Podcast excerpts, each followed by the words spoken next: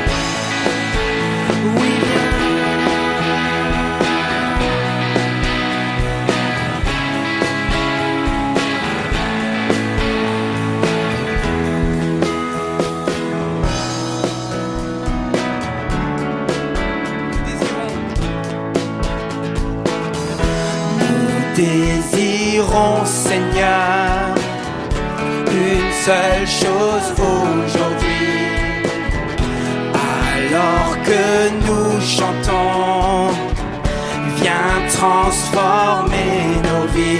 Nous désirons, nous désirons, Seigneur, une seule chose aujourd'hui.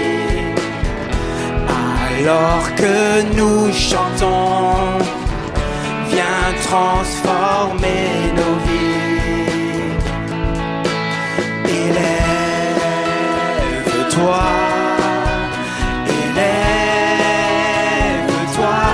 Martínez.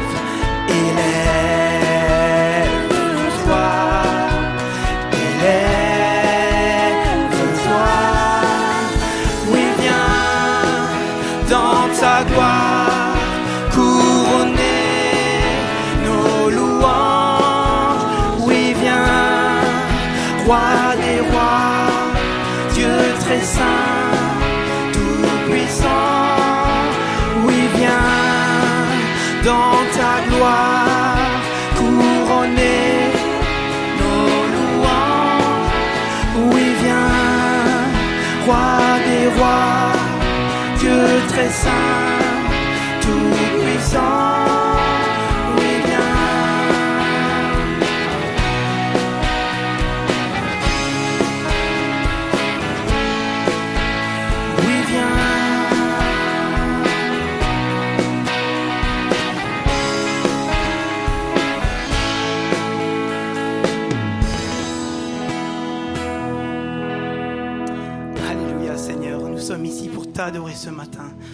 élever une louange parce que tu es digne. Amen. Amen.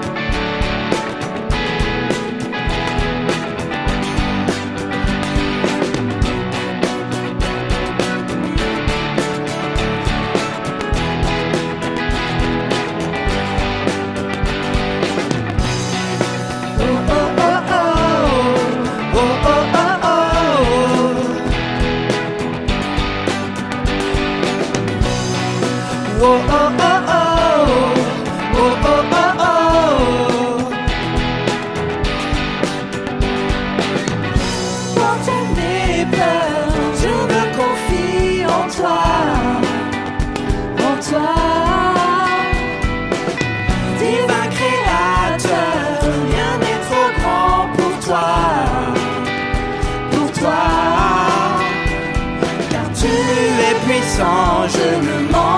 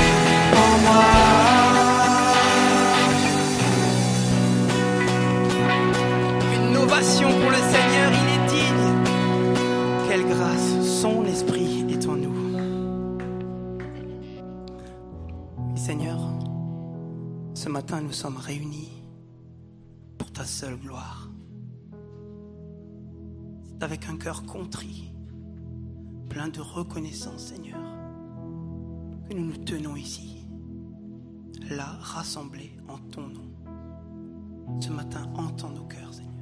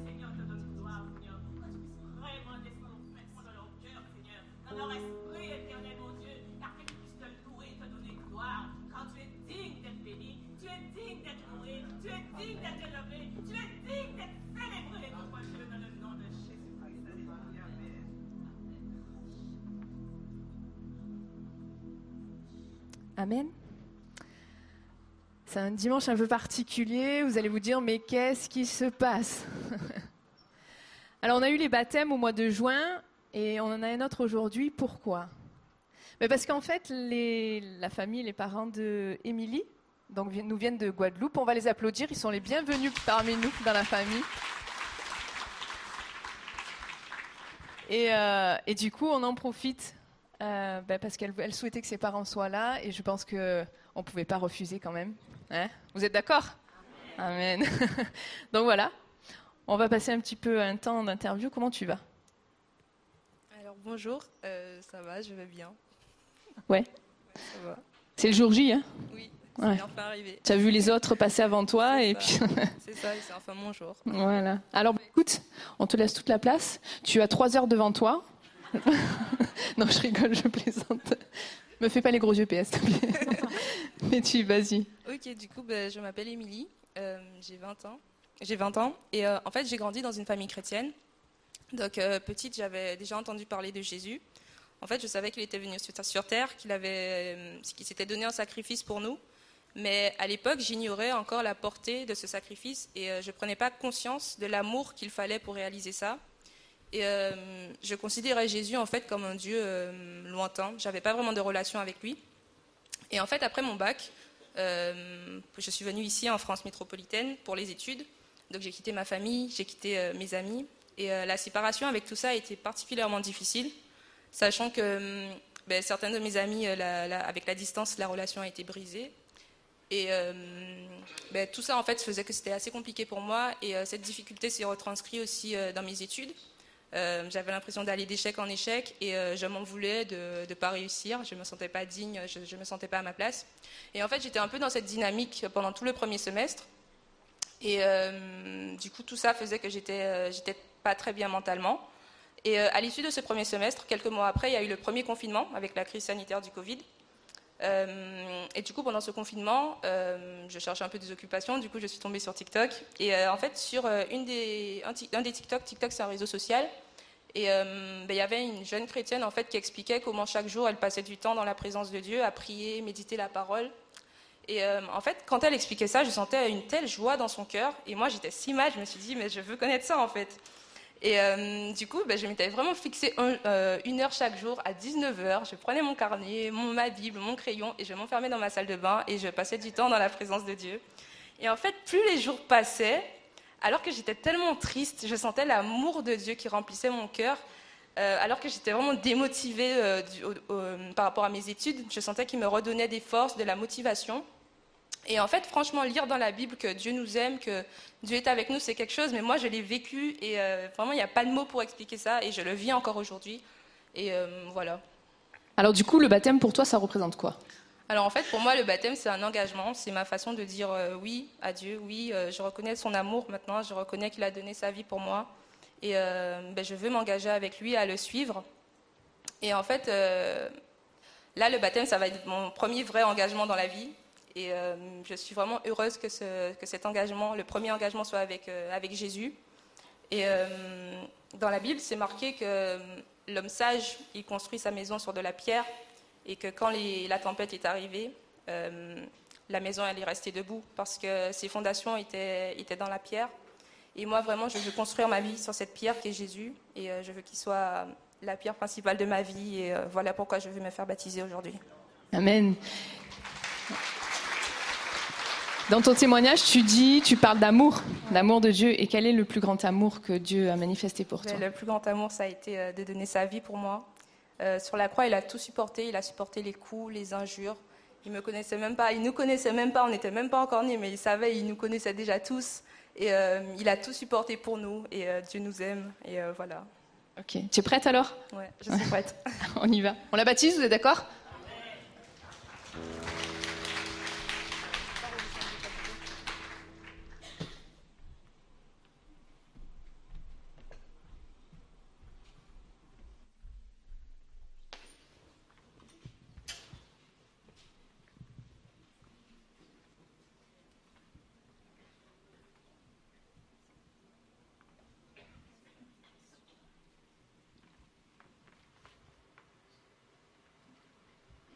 Voilà. Attends, tu peux trop.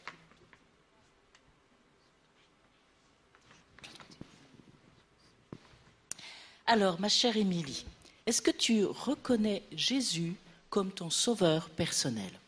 Bien sûr que oui. Donc tu nous as dit que tu voulais t'engager. Est-ce que tu peux le dire devant l'Église que tu souhaites t'engager avec Jésus? Je m'engage avec Jésus pour toute la vie.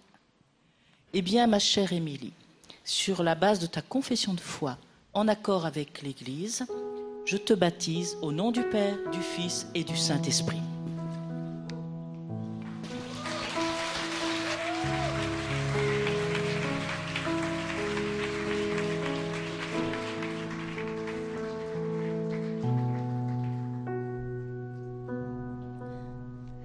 Alors entends nos.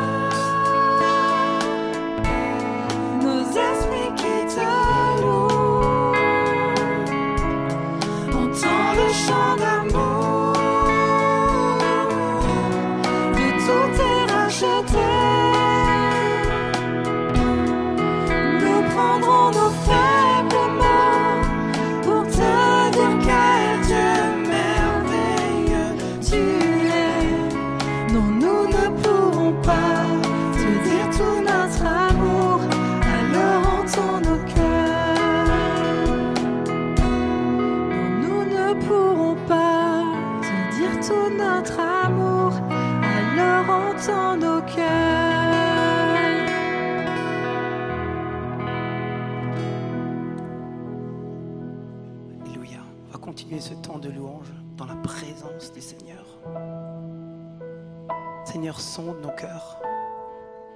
Regarde si nous sommes dans la bonne.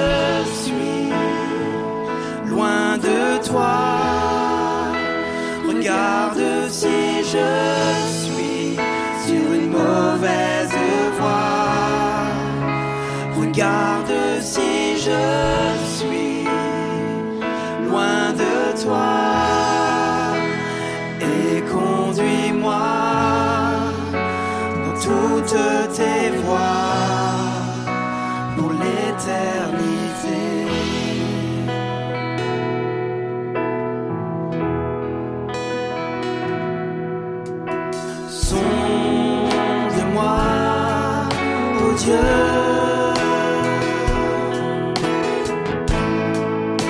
Et connais mon cœur. Éprouve-moi, Seigneur. Et connais mes pensées. Regarde si je suis. Regarde si je suis sur une mauvaise voie. Regarde si je suis loin de toi.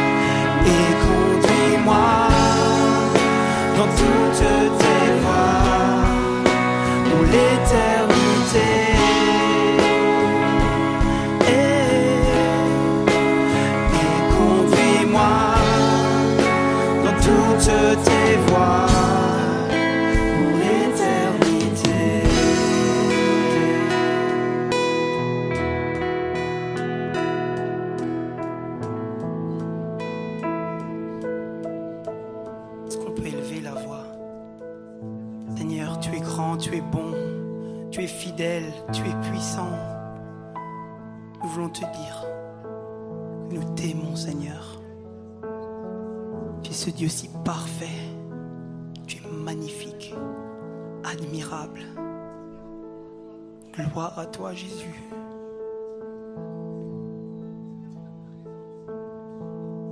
Merci pour tout, Seigneur. Sois élevé. Ne tarissons pas d'éloges pour ce Dieu si puissant.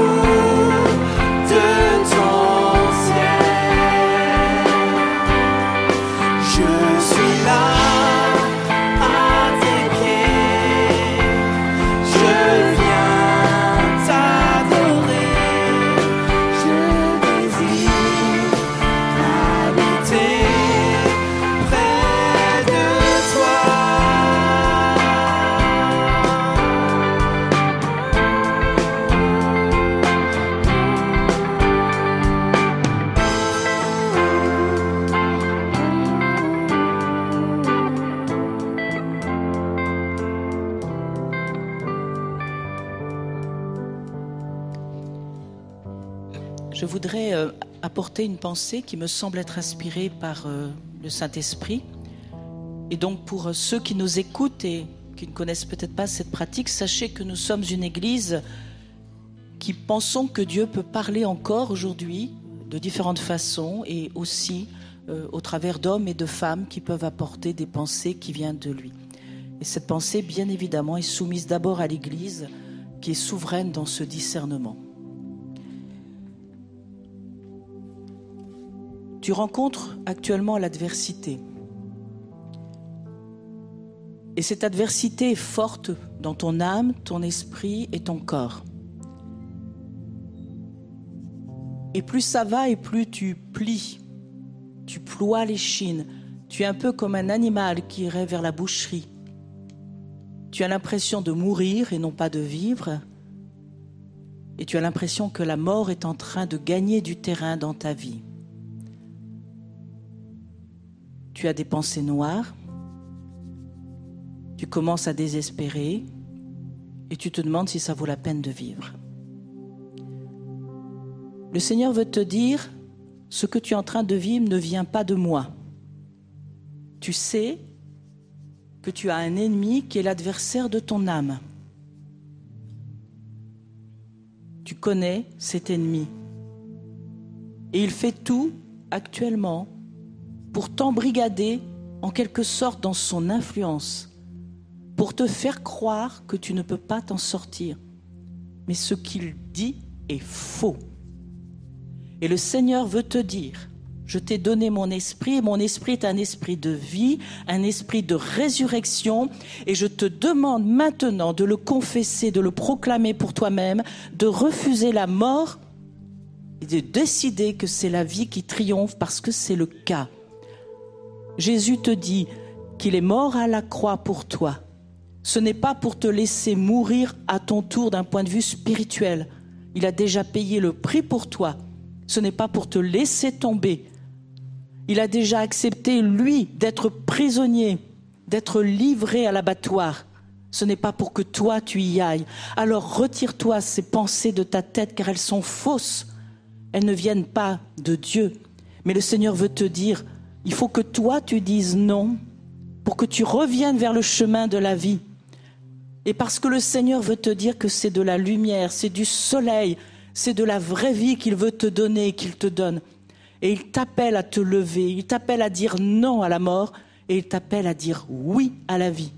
Ou dis oui à la vie. Amen. Merci pour cette parole. Elle fait écho dans nos cœurs.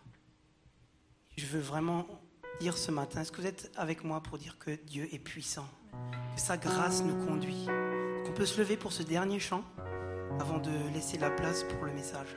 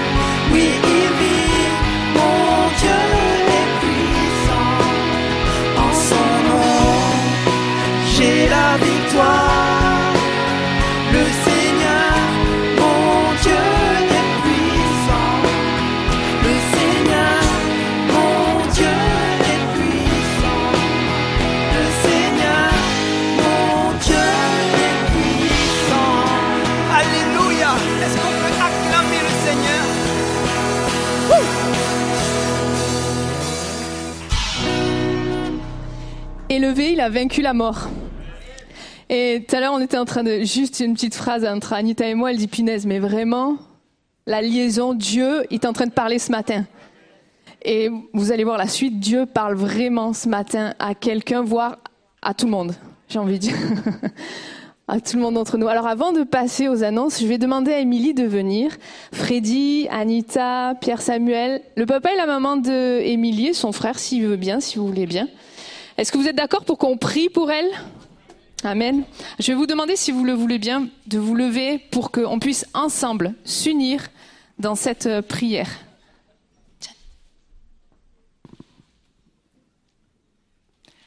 J'ai demandé à Émilie de se tourner vers l'Église parce que je pense que c'est important que nous fassions une chaîne de prière ensemble.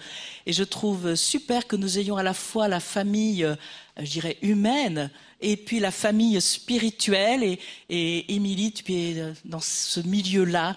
Et voilà, c'est dans ce sens aussi que nous voulons prier. Seigneur, d'abord nous l'accueillons dans ta famille, dans notre famille, dans l'Église. Elle est une nouvelle pierre ajoutée à l'édifice et nous nous réjouissons, Seigneur, parce que si elle n'était pas venue, elle nous aurait manqué. Alors nous te remercions parce qu'elle est avec nous, elle a rejoint ton Église, elle fait partie de toi, elle fait partie de nous. Nous voulons, Seigneur, appeler ta bénédiction sur elle. Nous appelons ta bénédiction. Nous voulons, Seigneur, qu'elle tienne le coup toute sa vie. Et pour cela, nous te prions pour que ton esprit l'habite, l'envahisse, dans la mesure où elle voudra bien l'accepter, dans la mesure de foi que tu lui accordes. Nous te prions pour sa réussite personnelle, familiale, sentimentale, professionnelle, spirituelle. Nous voulons que son âme, son esprit et son corps prospèrent à tous égards, ainsi que le dit ta parole. Nous appelons ta bénédiction sur sa vie, sur ses jours, sur sa santé, sur ses engagements. Nous voulons, Seigneur, qu'elle t'appartienne tout le temps, tout le temps. Nous souhaitons que ton esprit approfondisse ton travail en elle, afin que chaque jour elle te connaisse davantage. Nous te prions pour que elle s'attache à la parole et que la parole s'attache à son cœur. Nous te prions pour que ce soit une femme de prière, une femme de foi. Nous te prions pour qu'elle devienne une colonne dans ton église. Nous te prions pour qu'elle soit gardée de toutes les tentations, de toutes les difficultés et qu'elle puisse de plus en plus chaque jour te découvrir et te servir. Nous te remercions, Seigneur, pour l'appel particulier que tu as déposé dans son cœur, afin que son esprit, par ton esprit renouvelé, puisse aller de l'avant dans tous les domaines de la vie. Merci Jésus. Amen.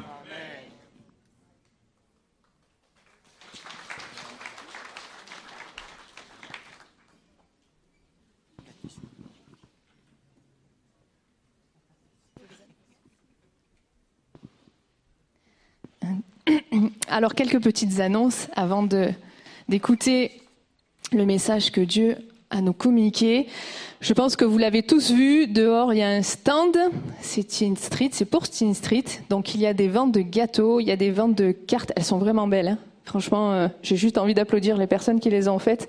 Elles sont magnifiques. Donc, euh, n'hésitez pas à vous arrêter, à acheter quelque chose, ou même si vous voulez rien acheter, à donner peut-être pour que ces jeunes, ces ados puissent partir et vivre des temps forts avec Dieu, qui reviennent booster, encourager et qu'ils puissent servir et s'engager. Amen, vous êtes d'accord avec ça? La semaine prochaine, il y a un mariage. Samedi 23 juillet à 14h à l'église Saint-Pierre, le jeune à Strasbourg. On va demander à Fiona, Fionia, pardon, je vais arriver, et Quentin de se lever. Donc Fiona, c'est la fille de Claude. Voilà. Donc on peut les applaudir. Donc euh, ils se marient la semaine prochaine, c'est une bonne nouvelle. Que Dieu les bénisse. Et enfin, vous savez que nous sommes dans une période de vacances et qu'il y en a pas mal qui sont partis en vacances, qui en profitent. Il y en a qui sont encore restés, heureusement. Et on a besoin, vraiment, on a besoin de vos bras et de vos mains pour le ménage, mais pour aussi pour garder les tout petits. Euh, donc, si vous voulez donner un dimanche, euh, il reste deux dimanches de juillet, un dimanche de juillet et puis quelques dimanches du mois d'août. Allez au point accueil, donnez vos coordonnées et dites en quoi vous voulez vous, vous engager pour, enfin, vous engager pour quelques dimanches. Et euh, si vous avez besoin d'un rendez-vous pastoral, n'hésitez pas surtout à laisser vos coordonnées. Si vous avez besoin d'une visite, n'hésitez pas aussi. Écrivez bien votre nom, prénom et numéro de téléphone pour qu'on puisse bien vous rappeler la semaine prochaine. Sur ce, on va laisser la place à Pierre Samuel. Et vraiment que Dieu te guide. Merci. Amen. Vous allez bien? J'ai vraiment beaucoup de joie à être avec vous ce matin et je, je crois que Dieu conduit ces moments. Amen. Je crois qu'il y a une direction dans ce culte et qu'il y a un message que Dieu veut nous transmettre. Vous êtes OK avec ça? Et ça fait tellement plaisir d'être ensemble. Merci pour l'opportunité que vous nous laissez avec l'équipe pastorale de partager ce qu'on a sur le cœur. Et je crois que ce matin, on va vivre et on va continuer à vivre un moment d'une grande qualité. Non pas à cause de nous, mais grâce à lui. Amen. Non pas à cause de moi, mais grâce à lui. Voilà le titre de mon message ce matin. Non pas à cause de moi, mais grâce à lui. Alors, qu'est-ce qu'il y a derrière cette réflexion? Je lisais ma Bible et je suis tombé dans, je, lisais dans ma, lecture quotidienne sur Hébreu. Le texte, le livre de- des Hébreux dans, le Nouveau Testament. Et un des passages nous dit, il peut sauver parfaitement. Voilà pourquoi il peut sauver parfaitement. Et je me suis posé une question. Et du coup, j'aimerais partir de cette question comme un constat. Pourquoi ai-je peur parfois dans ma vie chrétienne de perdre l'approbation de Dieu? Ça vous est déjà arrivé de vous poser cette question-là? Pourquoi, quand euh, on chante certains chants, comme euh, libre de mes chaînes, euh, nous marchons vers toi, je suis dans la joie quand on me dit. Pourquoi moi je ne suis pas libre dans ma vie? Pourquoi j'ai du mal à venir avec joie? Pourquoi quand je commence ma vie spirituelle avec Dieu, je commence la semaine et que mon emploi du temps est trop chargé, et que j'ai pas eu le temps de prendre du temps avec Dieu, instantanément je me sens comme coupable dans ma relation avec Dieu? Pourquoi si j'ai- pas passé assez de temps avec Dieu, j'ai comme cette question qui se dit mais si je l'ai Dieu va forcément me rejeter ou Dieu va moins m'aimer. Ça vous est déjà arrivé de vous poser cette question-là? Dans la semaine où tu te dis oh là là là, c'était ah cette semaine c'était une horreur. Été tellement chargé que j'ai pas pu prendre du temps et- et, ah, pour sûr ça c'est sûr Dieu va moins m'aimer. Pourquoi quand je pêche, c'est-à-dire quand je rate la cible, j'ai l'impression d'être rejeté de Dieu. Presque à la limite de perdre mon salut quand je pêche. Ça vous est déjà arrivé de vous poser ces questions-là? Moi, je me les suis posées vraiment profondément. Avec ce sentiment de me dire, je suis jamais à la hauteur en fait. Dans ma relation avec Dieu, je suis jamais à la hauteur. J'ai jamais la bonne attitude, je passerai jamais assez de temps, je serai jamais assez compétent. Alors, j'ai fait une expérience, enfin une expérience. J'ai eu un, j'ai rencontré un jour, il n'y a pas si longtemps que ça, un vieux pasteur. Le vieux pasteur ADD, des assemblées de Dieu. Costume trois pièces, petite moustache. Le bon vieux pasteur de Normandie. Il y en a qui savent de quoi je parle ici. Hein et on était en pastoral à Montluçon avec tous les pasteurs et il vient me voir, il me dit Bonjour frère. Pas trop dans mes habitudes d'être comme ça, vous voyez Mais en même temps, ce gars, il est venu me chercher, vous pouvez même pas vous imaginer. Il me demande comment tu vas dans ta relation avec Dieu? Tu sais, il a la voix. euh. Et puis je lui parle, je lui explique, je dis bah voilà, je suis jeune pasteur, j'ai des enfants, j'ai une famille, mon rythme est bien chargé, et je me pose toujours la question si je suis, euh, si je passe assez de temps avec Dieu. Et je dis, par exemple, le personnage qui m'interpelle particulièrement, c'est Marthe et Marie. J'ai l'impression d'être Marthe tout le temps. Je suis jamais, j'en fais jamais assez. J'aimerais tellement être une Marie au pied de Jésus. Et il me dit, c'est bien. Puis il me regarde comme ça, il me dit, mais tu sais, tu as plus que Marie. Marie était au pied de Jésus. Toi, Jésus vit en toi. Et là, il m'a démonté. Littéralement. Et pourtant, cette phrase était super simple en soi, hein, mais il est juste venu me chercher sur un point en disant, comme si je suis toujours en train d'essayer de chercher l'approbation de Dieu si j'en fais assez pour Dieu. Et les croyants, les chrétiens, on est beaucoup dans ça. Est-ce que j'en fais assez? Est-ce que je suis assez fidèle? Est-ce que j'en fais assez? Est-ce que, je, est-ce que, est-ce que je vais assez loin? Et ma question, c'est comment vivre une vie équilibrée entre, d'un côté, je suis jamais assez digne, Et de l'autre côté, peu importe ce que je fais, Dieu m'aimera quand même. Comment trouver l'équilibre? Comment faire pour garder ma relation avec Dieu intacte malgré mes limites, malgré mes péchés, malgré ma chair, malgré ce que je suis? Comment faire? Et je crois qu'une des clés qui va nous permettre d'avancer aujourd'hui, c'est de comprendre que ça ne dépend pas de moi, mais de lui. Que ma relation avec Dieu ne dépend pas de moi, mais de lui. Attendez, vous allez me dire, eh, tu te calmes, hein, il faut quand même prier, hein On va en discuter ensemble. Mais oui, il faut prier. Il faut juste peut-être réfléchir pourquoi on prie. J'aimerais, j'aimerais partager mon message en trois parties. La première, c'est comment l'image de Dieu, c'est-à-dire ma perception, ma conception de Dieu, impacte ma relation avec Dieu. On en parlera. Ensuite, on verra comment Jésus peut nous réconcilier avec une image parfois tordue, parfois étrange, de ma perception de Dieu, ou de moi-même d'ailleurs. Et on terminera sur comment marcher de manière équilibrée au quotidien. Notre objectif ensemble, vous êtes prêts? Qu'on sorte de la culpabilité. Qu'on arrête de croire qu'on doit gagner l'approbation de Dieu, mais qu'à chaque fois que tu rentres dans la présence de Dieu, tu dises juste waouh que je puisse vivre la présence de Dieu simplement, sans être là en train de me flageller en disant j'ai pas été là, j'ai pas été assez, j'ai pas fait ci, j'ai pas fait ça. On y va ensemble? Ma première euh, réflexion est celle-ci mon image de Dieu impacte ma relation avec Dieu. Quelle image de Dieu tu as aujourd'hui?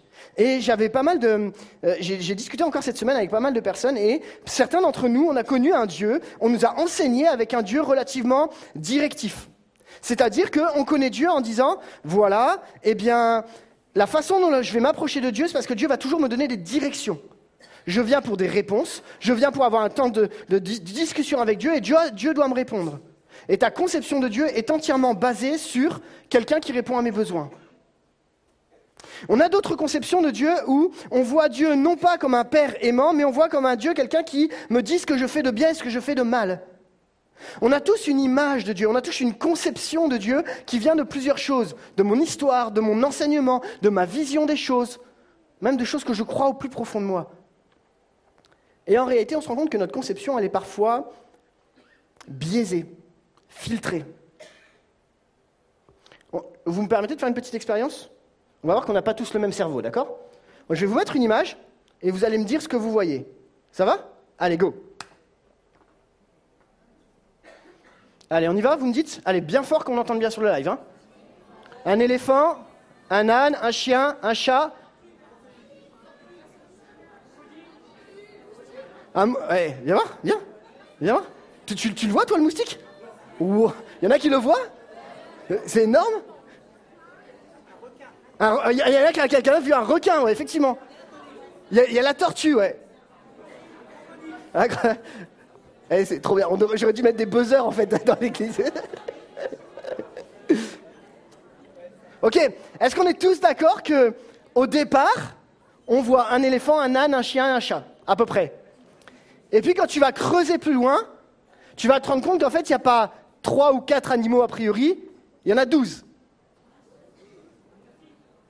Mais je vous laisserai compter, je, la. Mais si je la laisse, je peux arrêter de prêcher, vous n'allez pas me regarder. C'est mort. Qu'est-ce que je vais vous amener à comprendre par rapport à ça? Il faut savoir que des neurosociologues, des, professeurs en neurosciences, pardon, ont décidé d'utiliser les images d'illusions d'optique, comme on vient de voir, pour comprendre qu'on n'a pas tous le même cerveau et qu'on a tous un filtre quand on voit certaines choses. Ça va? Par exemple, un docteur Berthoz dira, c'est un professeur en neurosciences au Collège de France, le cerveau de l'homme, comme le cerveau des animaux, ne perçoit le monde qu'à travers ses grilles d'interprétation, ses capacités. C'est-à-dire que le monde, tel que nous le percevons, est un monde dans lequel nous sélectionnons les informations en fonction de nos a priori, etc. Vous êtes avec moi? La perception est décision, puisque percevoir, c'est à tout moment choisir dans le sens de ce que l'on veut voir. On ne peut pas percevoir ce qu'on veut, on, ne peut percevoir que ce qu'on ce veut voir, pardon. Le cerveau, au fond, est une machine qui décide en fonction du passé, de la mémoire et de l'intention. Ça, semble un peu philosophique, mais le message qui est derrière, ça veut dire que ton cerveau, comme mon cerveau, est forcément influencé par des choses qui sont à l'extérieur. Et, si on rapporte ça à l'image qu'on a de Dieu, qu'on le veuille ou non, on a une perception de Dieu.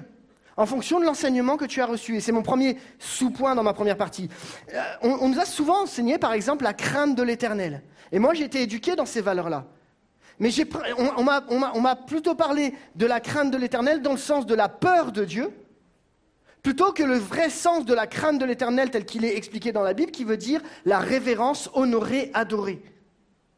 Et j'ai tellement marché dans cette notion de crainte de l'éternel que ma vision de Dieu est exclusivement basée sur si tu fais ça, tu, tu prends un coup, si tu fais pas ça, tu prends un coup. Vous comprenez? Comme si Dieu, finalement, venait nous sanctionner. Et on a une vision, finalement, de, Dieu qui est, tordue parce qu'on n'a qu'une seule vision, qu'un seul, qu'un seul prisme. Pourquoi? Parce qu'on comprend et on regarde l'Ancien Testament, et on a, on a tous, pour beaucoup, lu les histoires de l'Ancien Testament. Et notre conception, c'est que à chaque fois que le peuple d'Israël s'est détourné de Dieu, et c'est une réalité, Dieu a sanctionné. Et donc la perception qu'on a de Dieu, c'est dire, si moi je me plante, Dieu me sanctionne de la même façon. Vous me suivez? Est-ce que c'est complètement faux? C'est pas une question de faux ou vrai, c'est simplement que si tu vis que à travers ce prisme-là, ta seule perception de Dieu, c'est un Dieu qui fracasse. C'est un Dieu qui sanctionne. C'est un Dieu qui te dit t'as pas bien fait, donc tu vas payer. Mais est-ce qu'on est d'accord pour comprendre que l'Ancien Testament se lie à la lecture du Nouveau Testament? Est-ce qu'on est d'accord pour comprendre que l'Ancien Testament se lie à la lecture de l'œuvre de Jésus-Christ à la croix? Qui va nous amener à changer de conception de Dieu Et on en parlera un petit peu plus loin. Le deuxième danger qu'on voit aussi, c'est la polarisation de la perception de Jésus. Oh là, il s'emballe. la polarisation, qu'est-ce que je veux dire? La polarisation de la perception de Jésus, c'est quoi? C'est que Jésus, il est grâce et il est vérité. C'est le texte qui nous dit que celui qui est la parole, c'est dans Jean 1,14, il est devenu homme et il a vécu parmi nous, nous avons contemplé sa gloire, la gloire du Fils unique envoyé par son Père, plénitude de grâce et de vérité. Le problème, c'est qu'il y en a qui sont 100% grâce et qui voient tout à travers ce prisme de la grâce, c'est-à-dire tu fais ce que tu veux dans ta vie, c'est pas grave, Dieu va effacer puis ça ira très bien. Et puis vous avez ceux qui sont vérité. Eh, t'appliques la parole de Dieu. La loi. Vous comprenez ce que je veux dire? Et en fait, le danger, c'est d'être 100% d'un côté ou 100% de l'autre. La réalité, c'est que Jésus, il est 100% des deux. Et nous, on a une perception en disant, mais si jamais je suis trop grâce, je suis trop laxiste. Si jamais je suis trop vérité, je suis légaliste. Et notre conception et notre perception de Dieu, c'est quand on polarise, c'est-à-dire qu'on met Jésus soit d'un côté, soit de l'autre. Mais la Bible nous dit dans ce texte qu'il est plein, plénitude de grâce et de vérité. Vous suivez Il est parfaitement équilibré. Et notre conception de Dieu est souvent basée sur ça. Sur le fait que soit je suis complètement dans, la grâce, soit je suis complètement dans la loi.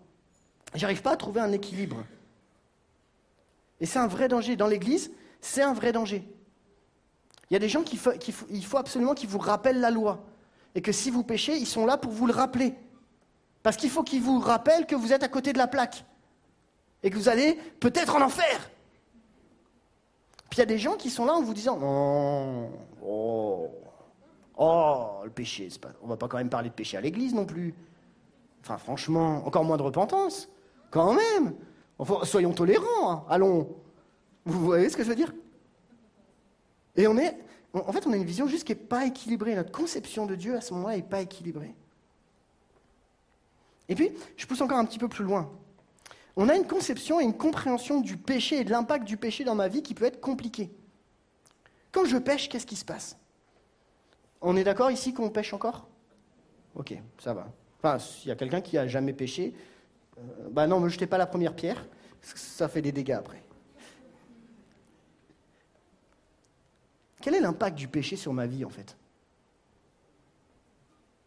Et on aborde ici une question qui s'appelle la culpabilité. Regardez ce que dit euh, Roy Ession, dans un livre qui s'appelle De l'esquisse à la réalité. Et j'ai trouvé ça très très pertinent. C'est la citation qui nous dit Le saint qui pêche. Donc on parle bien du saint, quelqu'un qui a donné sa vie à Jésus, d'accord? On parle de, de quelqu'un qui est disciple de Christ.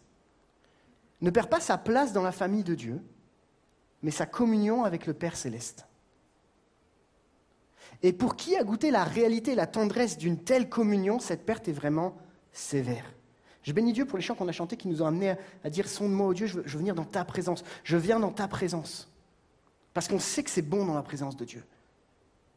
C'est une réalité. Les croyants éprouvent de la culpabilité presque tous les jours. Si ce n'est par leur cœur qui les condamne, euh, si ce n'est pas leur cœur qui les condamne, pardon, à cause d'une infraction à la loi divine, c'est en considérant la ferveur d'un frère pour Christ. Connaître le temps que, passe un frère ou une sœur dans la prière peut provoquer de la culpabilité, parce que nous n'en faisons pas autant. Toujours à nouveau, elle nous atteint d'un côté ou de l'autre.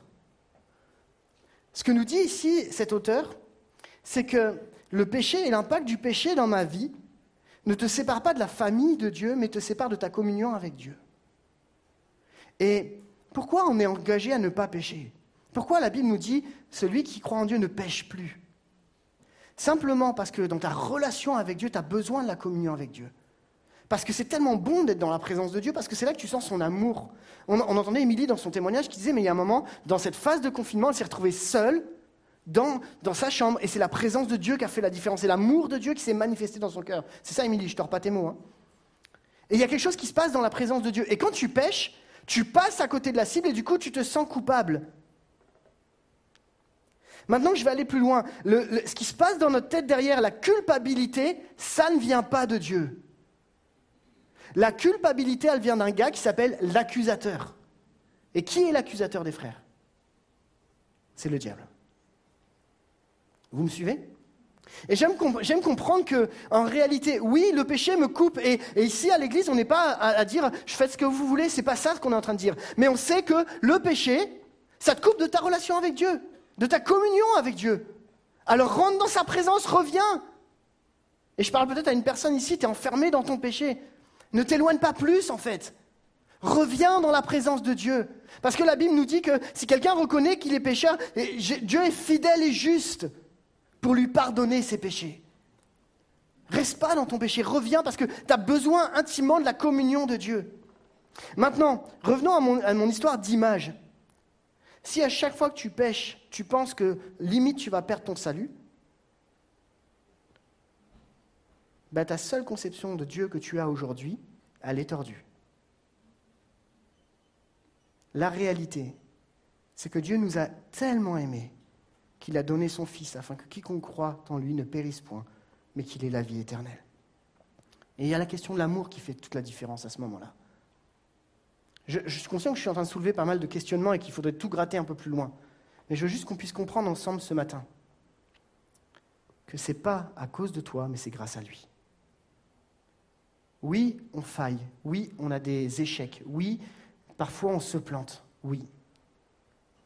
Mais Dieu a toujours la main tendue vers toi, parce qu'il te connaît parfaitement. Quelle image aujourd'hui, quel enseignement tu as reçu de Dieu Comment on t'a appris à découvrir Dieu? Quelqu'un me disait encore cette semaine, moi j'ai toujours appris à découvrir Jésus, à découvrir Dieu, c'est important ce que je dis, à découvrir Dieu comme un papa directif, quelqu'un qui me dirige, quelqu'un qui me dit ce que je dois faire. J'aimerais que tu puisses découvrir non pas le papa qui te dirige, mais le papa qui t'aime. C'est pour ça qu'il te dirige. Vous comprenez? On change de prisme. On met l'amour avant la suite, avant ce qui reste plus tu vas découvrir l'amour de Dieu, plus tu vas apprendre à marcher dans ses voies. Et Dieu t'aime tellement, tu peux même pas imaginer. C'est même pas comparable à l'amour qu'un couple a l'un pour l'autre. C'est encore plus grand que ça. Dieu t'aime tellement que tu as la possibilité de revenir. Alors s'il te plaît, reste pas dans ta situation. Et n'écoute pas l'accusateur qui t'enfonce encore plus. Et je crois qu'on l'a entendu dans le don spirituel qui était partagé tout à l'heure. C'est pour ça que je vous dis qu'il y a quelque chose qui, qui, qui se recentre dans le message de ce matin. On a parlé de la conception de Dieu qu'on a. Ça va C'est clair pour tout le monde? Maintenant, comment avoir une autre conception? Eh bien, Il va falloir nous trouver une autre image de Dieu. Une autre image de Dieu, une autre perception de Dieu. Et la Bible nous dit, il y a un texte extraordinaire qui nous dit que Christ est l'image de Dieu, le reflet de sa gloire. C'est Hébreu 1.13 qui nous dit, ce Fils est le rayonnement de la gloire de Dieu et l'expression parfaite de son être. Il soutient toute chose par sa parole puissante et après avoir accompli la purification des péchés, il siège dans les cieux à la droite du Dieu suprême. La réalité, c'est ma deuxième partie, Jésus est l'image parfaite du Père, plus qu'un homme. Tu pourras considérer Dieu toujours avec une vision humaine, mais si tes yeux sont tournés vers celui qui est l'image parfaite du Père, et, on se centre sur Jésus, c'est là qu'on va avoir une juste conception de qui est Dieu. Ça va? Essayons de comprendre un petit peu de quoi il s'agit. Vous voulez bien que je fasse un peu de théologie? Bon, je ne suis pas un spécialiste. Hein. Pour ça, on a RP, et fait ça très bien. Mais on va faire un peu histoire et théologie en même temps. J'aimerais vous parler du souverain sacrificateur. Est-ce qu'il y a quelqu'un ici qui voit ce que ça veut dire? Marc, je sais que toi tu vois. je sais que Klaus aussi. Je sais qu'il y en a ici qui comprennent le souverain sacrificateur. Alors pour les, euh, ceux qui ne comprennent pas forcément, je vais faire un petit peu d'histoire, d'accord? Je vous propose qu'on parte à la Genèse. La Genèse, tout le monde est OK avec la Genèse? Si vous n'êtes pas OK, euh, vous allez voir l'équipe d'accueil, ils ont des Bibles à votre disposition, c'est le premier livre. D'accord? L'accueil Merci. Hein ouais, on est d'accord, il y a des Bibles là-bas. Genèse, création, etc. Et dans Genèse, il y a un personnage qui va s'appeler Abraham. Ça va? Ok. Abraham, il va rencontrer sur son chemin, alors qu'il est en cheminement vers, une terre euh, qu'il ne connaît pas, une terre inconnue, et il est sur son cheminement, et il va rencontrer un homme qui s'appelle Melchisedec. Alors là, Moins connu celui-là, Melchisedec. Si vous cherchez un prénom pour un enfant, pourquoi pas? C'est une idée.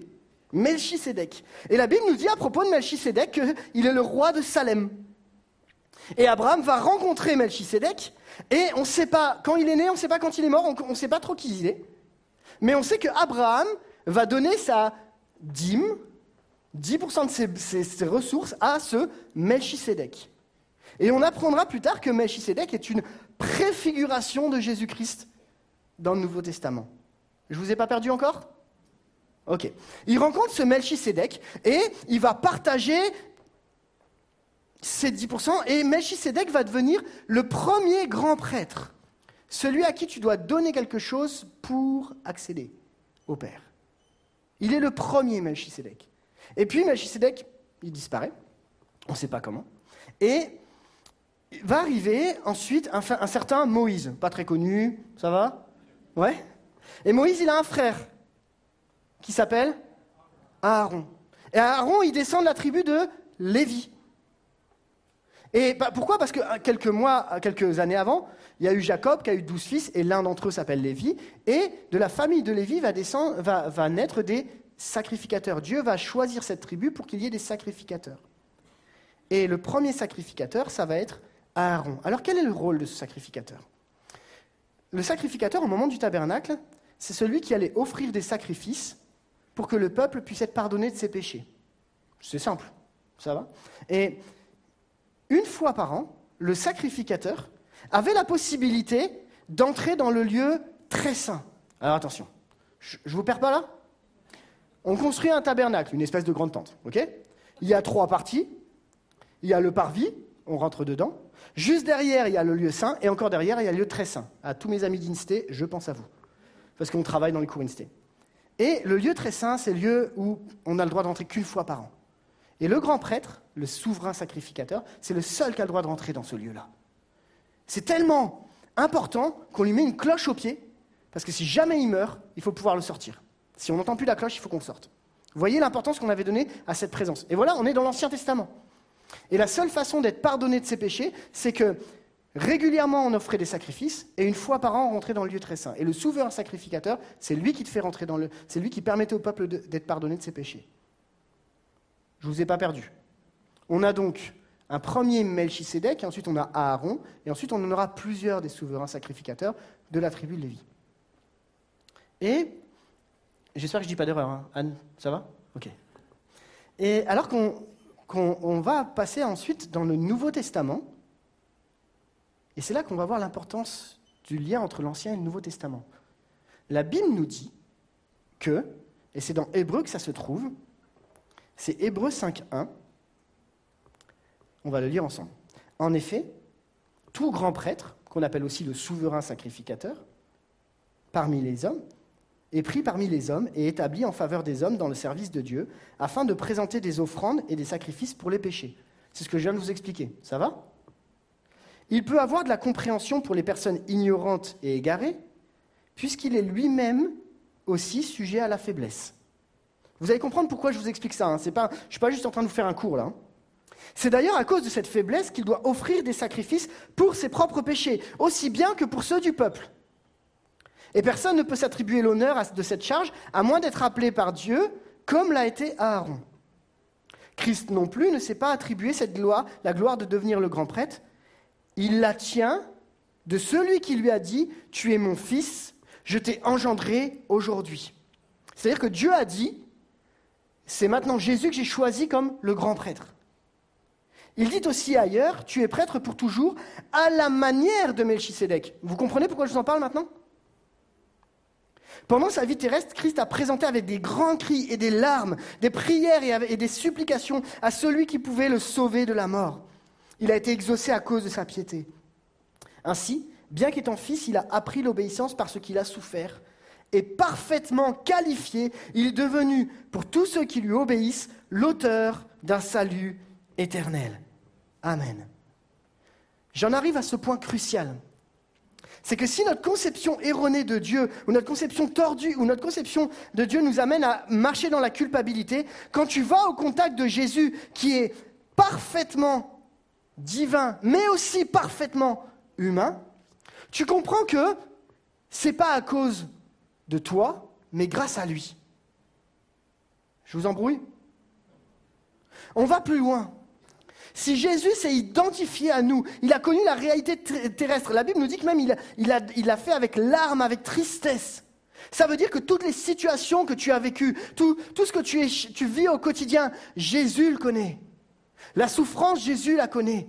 Le rejet, Jésus l'a connu. Il sait et il est qualifié pour pouvoir être à tes côtés.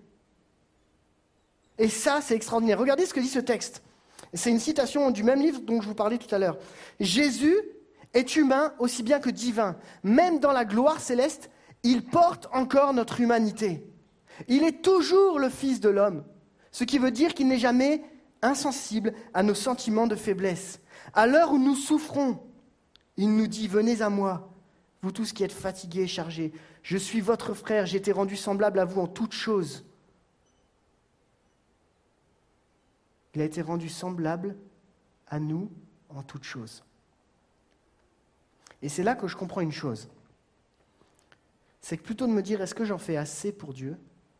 Est-ce que je suis assez à la hauteur pour Dieu? Est-ce que je ne peux pas m'approcher de Jésus et comprendre que si lui s'est donné pour moi, c'est qu'il m'a donné l'opportunité de rentrer dans le lieu très saint. Vous vous souvenez de l'histoire du tabernacle? Le jour de la mort de Jésus, le rideau s'est déchiré, le voile qui séparait le lieu saint et le lieu très saint s'est déchiré, et il nous a donné l'opportunité d'y rentrer.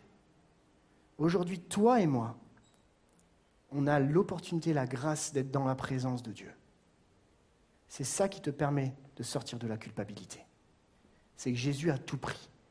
Et j'aimerais aller encore un peu plus loin encore. Le rôle du souverain sacrificateur, le rôle du grand prêtre. Et on le lit dans Hébreu. On va passer Hébreu, on va aller directement à Romains 8, 33, pardon. Romains 8, 33 qui nous parle de la puissance de l'intercession de Jésus pour nous. Qui accusera encore les élus de Dieu? Pourquoi on se laisse accuser? Dieu lui-même les déclare justes. Qui les condamnera? Le Christ est mort et bien plus, il est ressuscité. Il est à la droite de Dieu et il intercède pour nous. Il fait ce rôle de grand prêtre pour chacun d'entre nous. Il intercède. Le rôle de l'intercession est crucial à ce moment-là. Et c'est pour ça qu'on peut dire, mais qu'est-ce qui peut nous arracher à l'amour de Christ? La détresse, l'angoisse, la persécution, la faim, la misère, le, danger ou l'épée? Car il, nous arrive ce que dit l'Écriture, parce que c'est une réalité à cause de toi. Nous sommes exposés à la mort à longueur de journée. On nous considère comme des moutons destinés à l'abattoir. On a entendu ce texte tout à l'heure dans le don spirituel. Mais dans tout cela, nous sommes bien plus que vainqueurs par celui qui nous a aimés. Et regardez ce texte, il est extraordinaire. Parce que la puissance de l'intercession de Jésus pour toi et pour moi me permet de dire ça avec assurance. Oui, j'ai l'absolue certitude. Pas une petite certitude, pas une demi-certitude. Pas un petit truc de si je ne suis pas tout à fait sûr. J'ai l'absolue certitude que ni la mort, ni la vie, ni les anges, ni les dominants. On, on peut le lire ensemble? Ok. J'ai l'absolue certitude que ni la mort, ni la vie, ni les anges, ni les dominations, ni le présent, ni l'avenir, ni les puissances, ni ce qui est en haut, ni ce qui est en bas, ni aucune créature. Rien ne pourra nous arracher à l'amour que Dieu nous a témoigné en Jésus-Christ notre Seigneur. Amen. Et c'est une question de son amour pour nous. Pas une question de toi, mais de lui. Amen à ça? Le rôle de l'intercession de Jésus, c'est te dire, tu as accès au lieu très saint. Et si on... Imaginez-vous que tu commences à vivre cette semaine ta relation avec Dieu en disant, Seigneur, tu m'as donné accès. Je ne suis pas parfait, mais tu m'as donné accès, tu m'as pardonné mes péchés, maintenant je veux vivre la présence de Dieu au quotidien. On va voir les choses différemment. Le point culminant, le point de bascule de mon message est celui-ci. Tu peux sortir de la culpabilité en comprenant que Jésus intercède pour toi au quotidien. Je vous laisse encore une cette citation. Si le sang versé par Jésus a été suffisant pour le ramener au ciel après qu'il ait fait pécher sur la croix, écoutez bien, à toi qui marches dans la culpabilité, écoute bien ça. Il est assurément suffisant pour me donner la paix quant à mes péchés personnels et rétablir ma communion avec Dieu. Voilà donc en quoi consiste l'intercession du Seigneur pour moi. Chrétien qui faute et qui chute, il est au ciel, face à Dieu, en réponse à mon péché, sans qu'il ait à dire un mot. Moi, ça vient me chercher, là, je vous le dis. Ces blessures intercèdent constamment pour moi, tandis que Satan m'accuse et qu'un sentiment de culpabilité m'obscurcit l'esprit. Tu as le droit de te tenir debout. Amen. J'en arrive à troisième et dernier point. On a vu le rôle de l'intercesseur et du grand prêtre pour nous. On a vu dans notre première partie que finalement, on avait une image qui pouvait être tordue par différentes choses, différentes conceptions. Et quand on se rapproche de Jésus, on voit son rôle d'intercesseur pour nous. Et là maintenant, il intercède pour toi, là maintenant. Maintenant, comment vivre au quotidien? Comment le vivre dans ma vie pratique? Eh bien, je me suis tourné vers la prière de Paul. Et ma troisième partie, c'est non pas à cause de moi, mais grâce à lui. Qu'est-ce que Paul demande pour, les Éphésiens Eh bien, la première chose qu'il demande, c'est Éphésiens 3,14. Il dit C'est pourquoi je me mets à genoux devant le Père, de qui dépendent comme d'un modèle toutes les familles des cieux et de la terre. Je lui demande qu'il vous accorde de passer plus de temps dans la prière, de lire votre Bible tous les jours, de connaître le psaume 119 à l'envers et en hébreu. Non? Et il est extraordinaire le psaume 119, hein, accessoirement. Je demande qu'il vous accorde à la mesure de ses glorieuses richesses d'être fortifié avec puissance par son esprit dans votre être intérieur. C'est-à-dire que le Saint-Esprit va travailler ton intérieur pour que tu aies une image de Dieu qui soit juste. Le Saint-Esprit nous révèle Christ, le Saint-Esprit nous ramène à Christ, afin qu'on ait cette image juste de Dieu. Et si on laissait le Saint-Esprit travailler nos vies jour après jour? Amen Pour travailler ton être intérieur, ta conception, tes images, même ton histoire, peut-être pour changer quelques conceptions qui ont été là, avec tout son amour. On lit la suite afin que le Christ habite dans votre cœur par la foi, enraciné et solidement fondé dans l'amour. Vous serez ainsi à même de comprendre avec tous ceux qui appartiennent à Dieu combien l'amour du Christ est large, long, élevé et profond. Oui, vous serez à même de connaître cet amour qui surpasse tout ce qu'on peut en connaître, et vous serez ainsi remplis de toute la plénitude de Dieu. C'est pas à ça qu'on aspire en vrai la plénitude de Dieu au quotidien, ben, c'est en découvrant son amour qu'on le découvre. L'amour m'amène à une chose, la plénitude de Dieu. L'amour m'amène à la grâce de Dieu. Je vais demander à l'équipe de louange de remonter. Et je voudrais qu'on puisse réfléchir à, un point qui sera mon tout dernier point. Mais de dire, ok, j'ai compris que ma conception est parfois erronée, du coup ça impacte mon image de Dieu. J'ai compris que Jésus est l'intercesseur pour moi et que je peux avoir une autre vision. Et j'ai compris que, finalement, ce que j'ai besoin de découvrir, c'est l'amour de Dieu, un Père aimant, un Père qui m'accompagne au quotidien. Ça, je l'ai compris. D'ailleurs, je fais une petite pause, une petite parenthèse, mais pour ceux qui sont papas ici, Quand ton fils il fait une erreur, quand ton fils il chute, certes ça t'attriste, mais est-ce que ça remet en question l'amour que tu as pour lui ou pour elle? Hum, hum, hum. Tu l'aimes toujours? Et pourquoi on est plus, plus gentil avec nos enfants que Dieu le serait avec nous? Ah oui, Dieu est plus saint, c'est une réalité. Mais Dieu est rempli d'amour de la même façon. Alors j'aimerais vous laisser ce verset qui pour moi est, est une clé de la compréhension de comment je peux marcher au quotidien. On va lire ensemble Tite 2, 11. Et regardez, parce que c'est extraordinaire. Parce que la Bible est extraordinaire, parce que Jésus est extraordinaire. La grâce de Dieu, elle s'est révélée comme une source de salut pour tous les hommes. Et regardez, c'est elle, c'est la grâce de Dieu qui nous éduque et nous amène à nous détourner de tout mépris de Dieu, à rejeter les passions des gens de ce monde.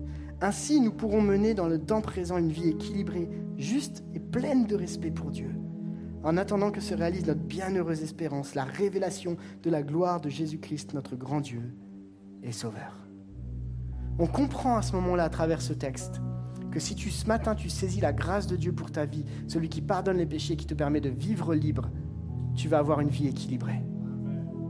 Tu vas pas jouer avec le péché. Tu vas avoir une vie équilibrée parce que la grâce et l'amour de Dieu t'éduquent, te portent, te dirigent, te conduisent. Vous êtes OK avec moi? Je ne sais pas quelle est ta conception de Dieu aujourd'hui. Comment tu perçois Dieu? Si Dieu a toujours été quelqu'un qui te dirige, qui te mène à la baguette. Je voudrais que tu puisses découvrir simplement un Père aimant ce matin, qui t'aime, qui va t'amener simplement dans la liberté, dans la joie, dans la paix, qui va pas te retirer toutes les épreuves, on en a, parlé, mais juste qui va t'aimer en fait, qui va te faire sortir de la culpabilité. Pourquoi? Parce que tu vas pas aller dans ta chambre pour gagner l'approbation de Dieu. Tu vas aller dans ta chambre parce que tu veux la relation avec Dieu. Tu veux découvrir l'amour de Dieu, tu vas découvrir la grâce, et tu sais que tu ne peux pas t'en passer. C'est pourquoi, nous qui sommes entourés d'une telle foule de témoins, allez, on y va ensemble, on se débarrasse de tout fardeau et du péché qui nous cerne si facilement de tous côtés, et courons avec endurance l'épreuve qui nous est proposée. Garde les yeux fixés sur Jésus, qui nous a offert le chemin de la foi et qui la porte à la perfection. Parce qu'il avait en vue la joie qui lui était réservée, il a enduré la mort sur la croix. Il l'a fait pour toi, on l'a entendu tout à l'heure. En méprisant la honte attachée à un tel supplice, et désormais il siège à la droite de Dieu. Approchons-nous avec assurance du trône de Dieu. Amen. On peut prier ensemble. J'aimerais qu'on ferme les yeux un instant. Et j'aimerais m'adresser peut-être à une, deux, trois, peu importe. Mais à des chrétiens qui, depuis des années, vivent sous la culpabilité de se dire est-ce que j'en fais assez pour Dieu? Lui a fait assez pour toi. Et Dieu veut t'amener dans une relation de paix, une relation de proximité, dans une communion comme tu n'as peut-être jamais vécu. Et je voudrais qu'on puisse prier les uns pour les autres. Je vais prier pour vous et qu'on puisse dire Seigneur, j'ai besoin de découvrir ce Père aimant. J'ai peut-être, ça fait des années que je suis chrétien, j'ai besoin de redécouvrir l'amour de Dieu. Seigneur, je comprends aujourd'hui que tu intercèdes pour moi là maintenant. J'ai besoin d'avoir une autre conception de Dieu. J'en ai besoin. On prie. Seigneur, tu sais ce qui a marqué notre vie, notre témoignage, notre histoire, nos conceptions? Mais à travers le, souverain sacrificateur, le grand prêtre qui est Jésus, tu nous rappelles que tu as connu nos souffrances. Et aujourd'hui, tu sièges à la droite de Dieu, tu es là et tu nous connais. Je te prie que on puisse ensemble, l'Église de l'Épice, sortir de la culpabilité et marcher dans la victoire. Pas une victoire superficielle, mais une victoire profonde, qui est la victoire de Jésus à la croix, qui me pardonne mes péchés. Je te prie pour tous ceux qui sont là ce matin, venus comme attachés à un péché, dont le péché les tient captifs, qu'ils puissent venir au pied de la croix, abandonner et dire Seigneur, c'est le Dieu d'amour que je saisis. Et pas me reposer une question en disant est-ce que vraiment j'ai été pardonné? Seigneur, de saisir que quand tu pardonnes, tu effaces. Je te prie pour ceux, ces chrétiens qui depuis des années se disent mais la, parole, la Bible, ça ne me parle pas parce que j'ai l'impression que c'est un ensemble de lois. Je te prie qu'ils puissent découvrir combien ta parole est vivante. Elle transforme les cœurs et les vies. Et qu'ils puissent saisir que tout a toujours rapport avec Jésus. Je te prie pour euh, que ici nous vivions la liberté de l'esprit. Parce que là où est l'esprit, là est la liberté. Et c'est l'esprit de Dieu dont nous parlons. Merci parce que Seigneur, tu nous conduis. Parce que c'est pas à cause de moi, mais c'est grâce à toi. Amen. On est ensemble. On peut proclamer que Jésus-Christ est roi à le faire en chanson.